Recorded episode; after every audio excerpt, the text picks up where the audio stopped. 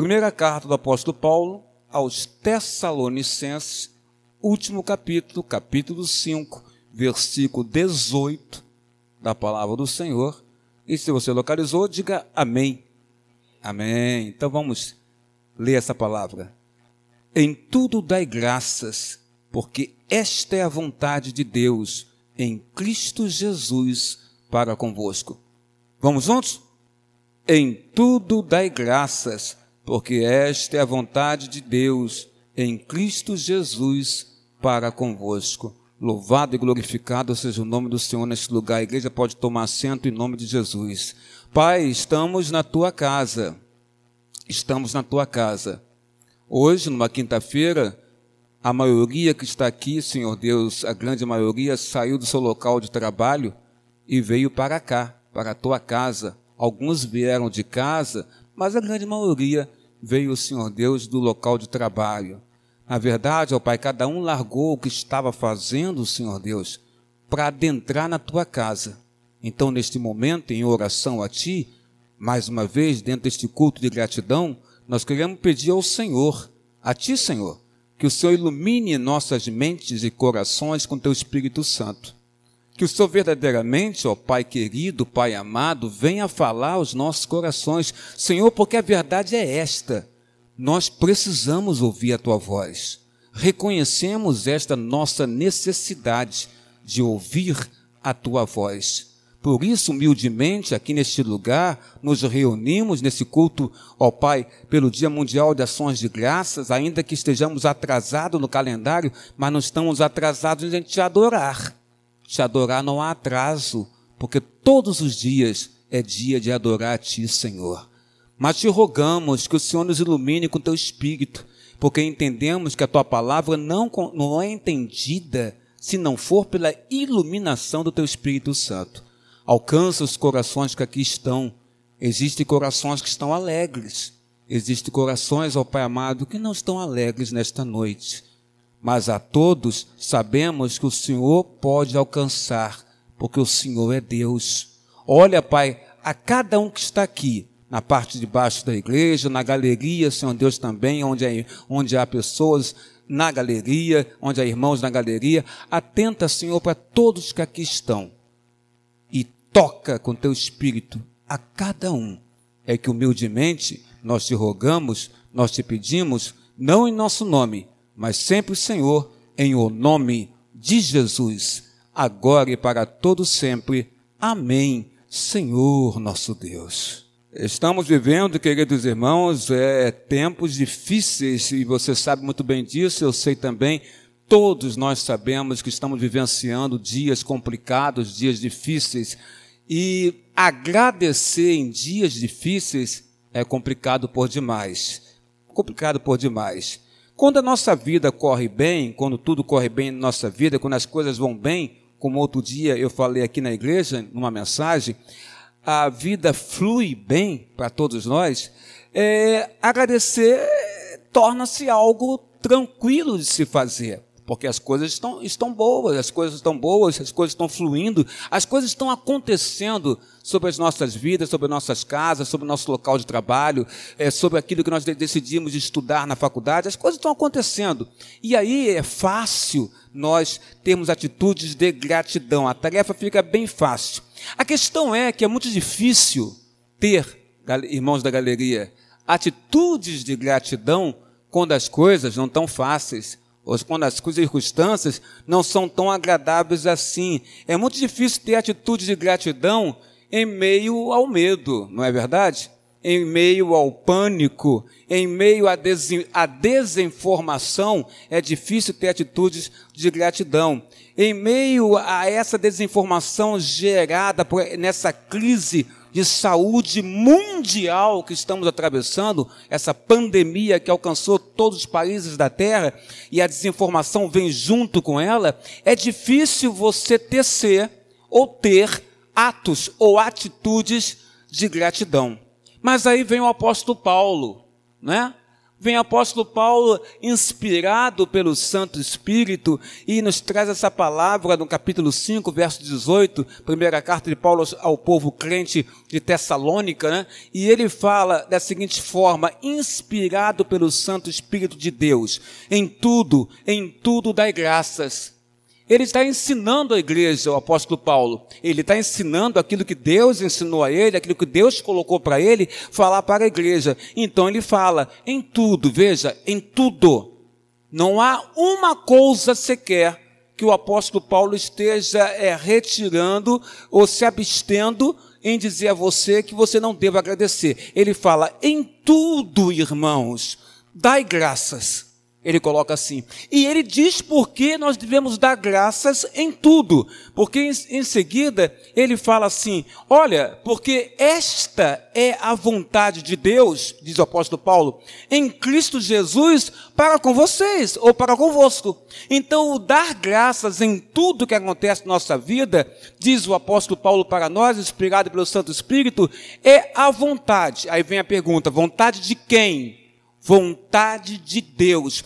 A vontade de Deus sobre a minha vida e sobre a sua vida, as nossas vidas, é que nós entreguemos graças ou demos graças em tudo que acontece nas nossas vidas, nos nossos corações. É a vontade do Senhor Deus. Em quem? Em Cristo. Que Cristo? Aquele que te salvou, aquele que te dá vida eterna para com Deus. E aí vem a questão. Como agradecer em dias difíceis? Como agradecer em situações ou circunstâncias, irmã Roberta, complicadas, complicadas. Todos nós passamos por momentos difíceis, não é verdade?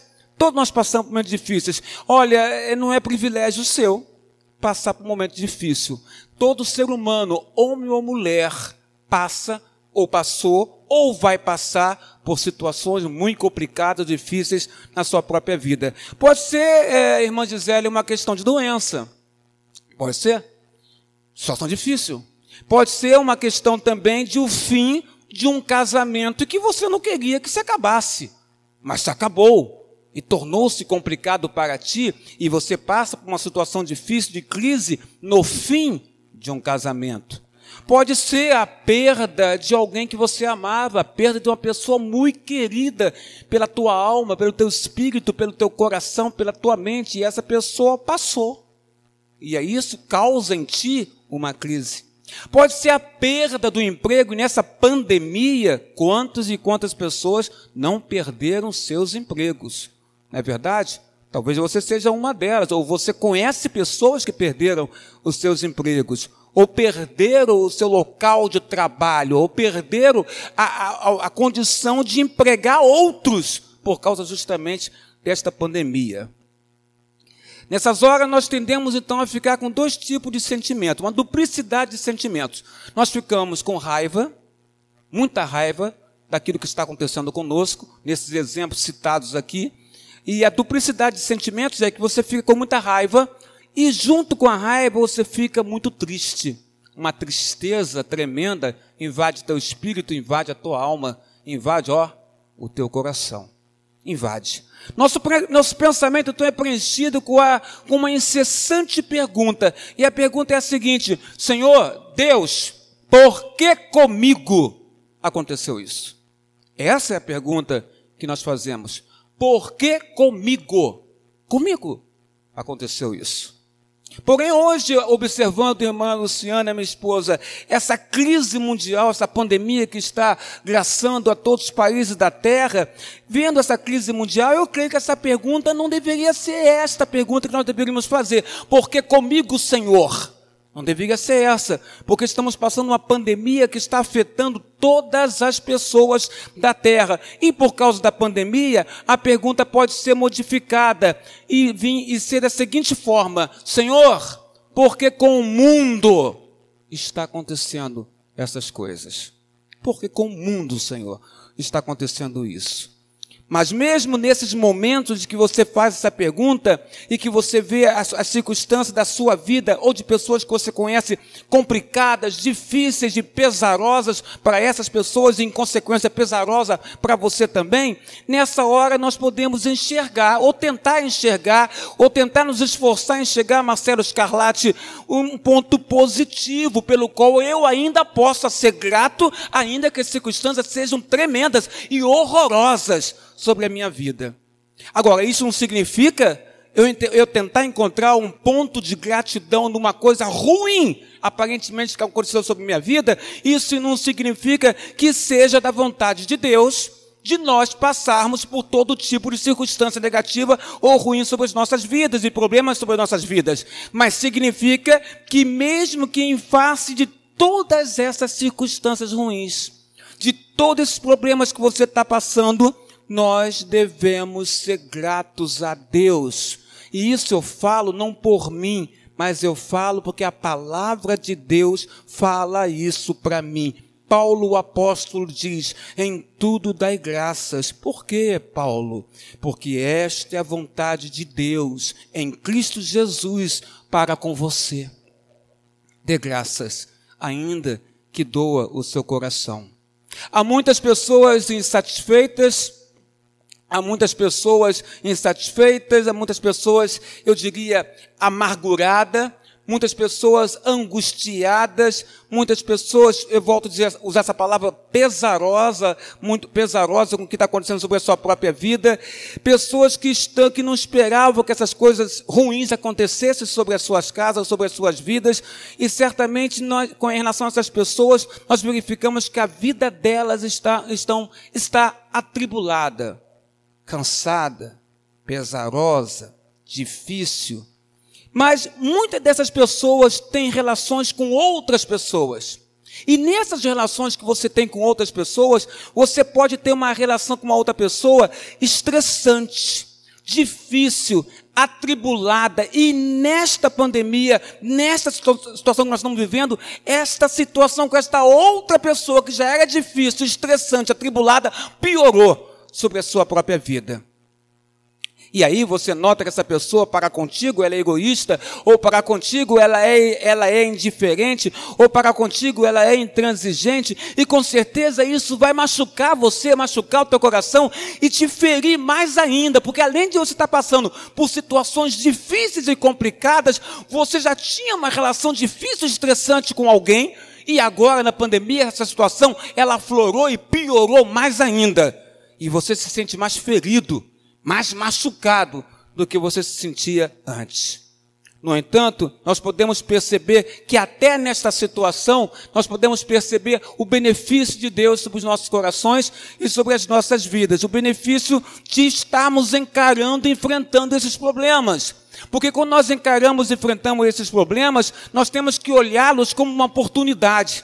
Uma oportunidade de que Deus nos dá para nós crescermos, irmã Arminda, crescermos como seres humanos, crescermos e analisarmos que isso que nós estamos sentindo, outras pessoas também estão sentindo. E quando nós passarmos por essa situação, nós vencemos essa situação de aflição que a gente está passando, nós teremos condição de ajudar outras pessoas a atravessar essa ponte também que hoje você está atravessando de dor, de peso e de tribulação sobre o seu coração.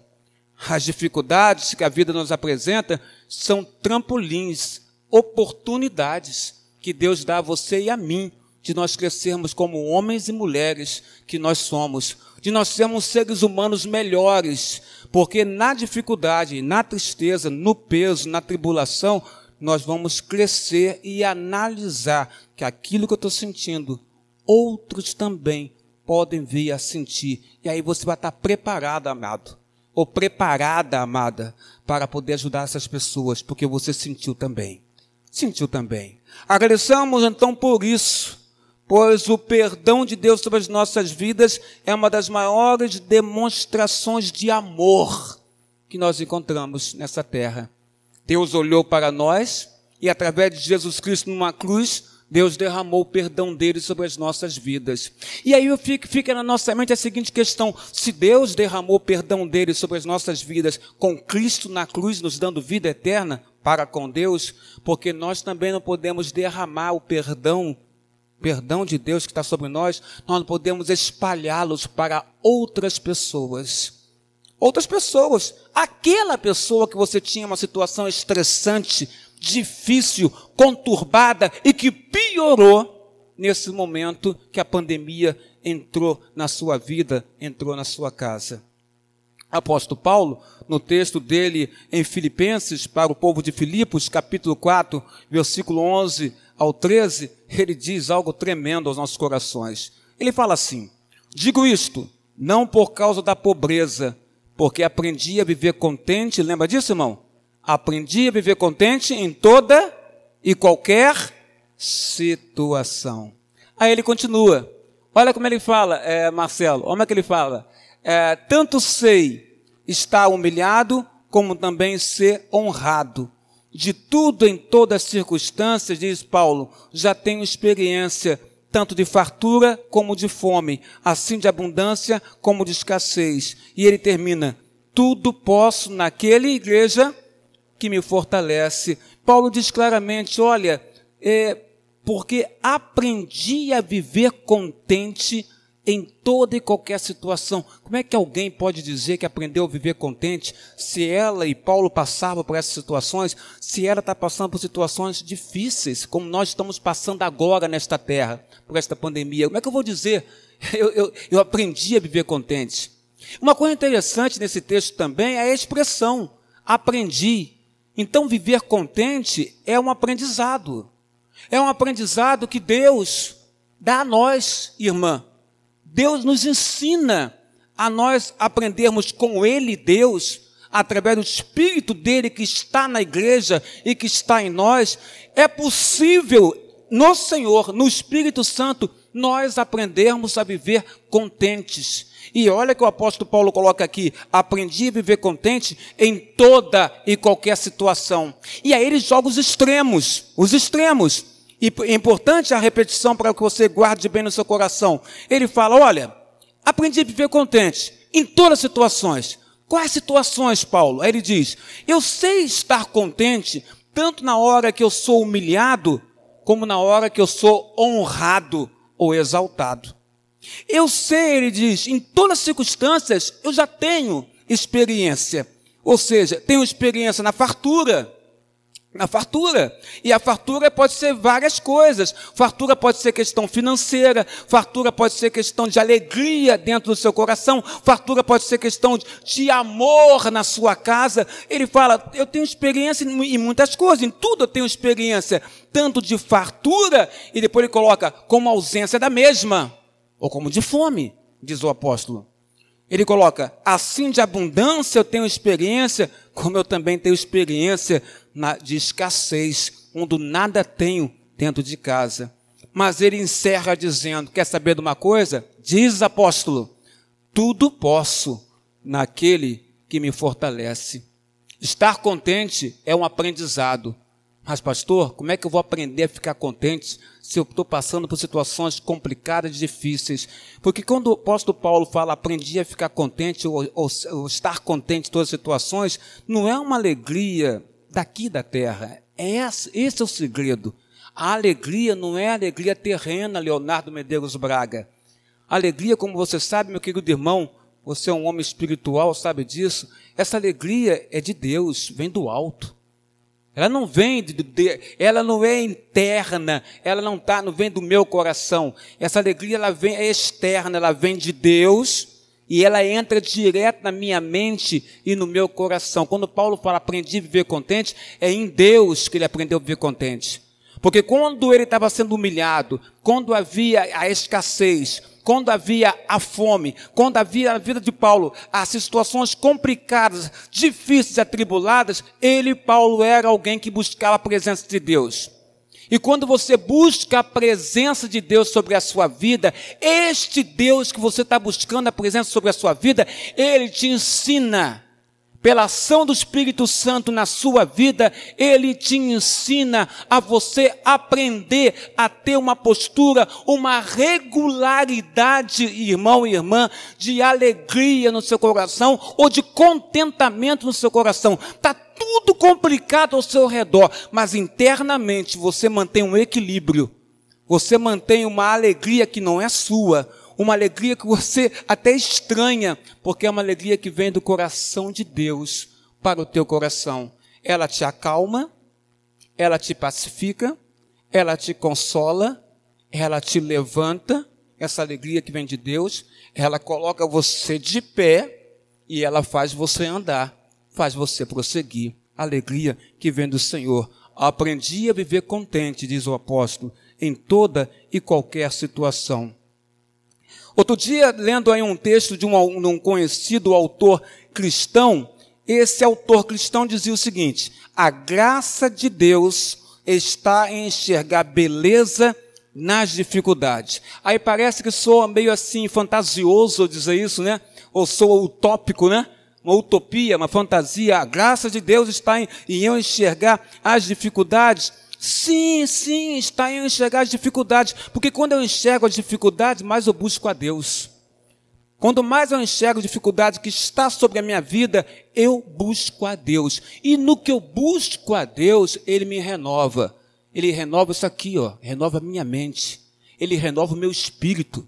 Ele renova meu coração. Ele renova, ele me refrigera, refresca, refresca a minha alma que está pesada, que está cansada, Deus refresca, renova a minha alma, renova, refresca a minha disposição para enfrentar a vida, para o enfrentamento da vida, porque todos nós temos que ter isso, temos que ter essa coragem para fazer o enfrentamento desta vida.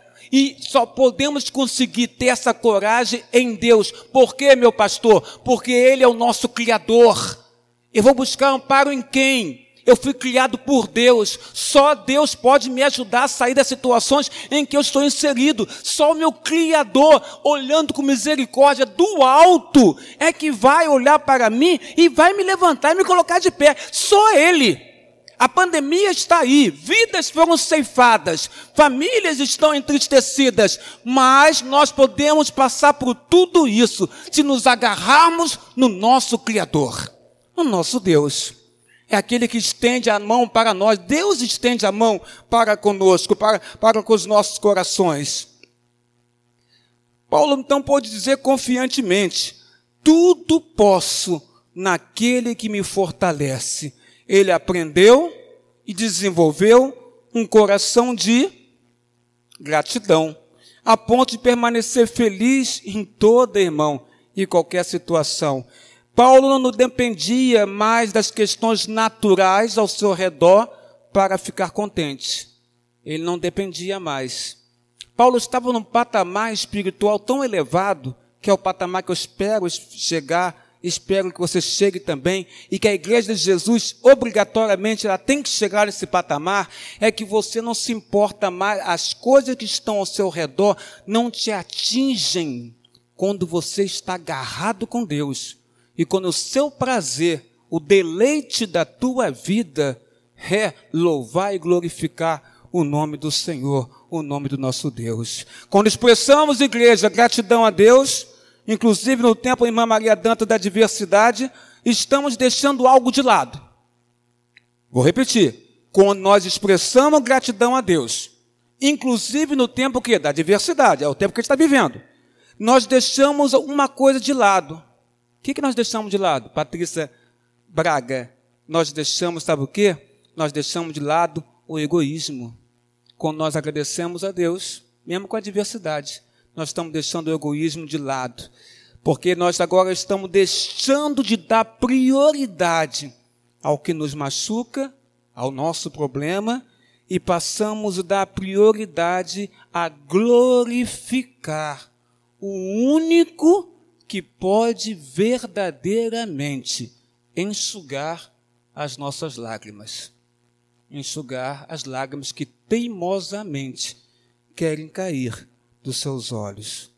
O salmista, no Salmo 50, verso 23, ele fala assim: o que me oferece sacrifício de ações de graças, esse me glorificará.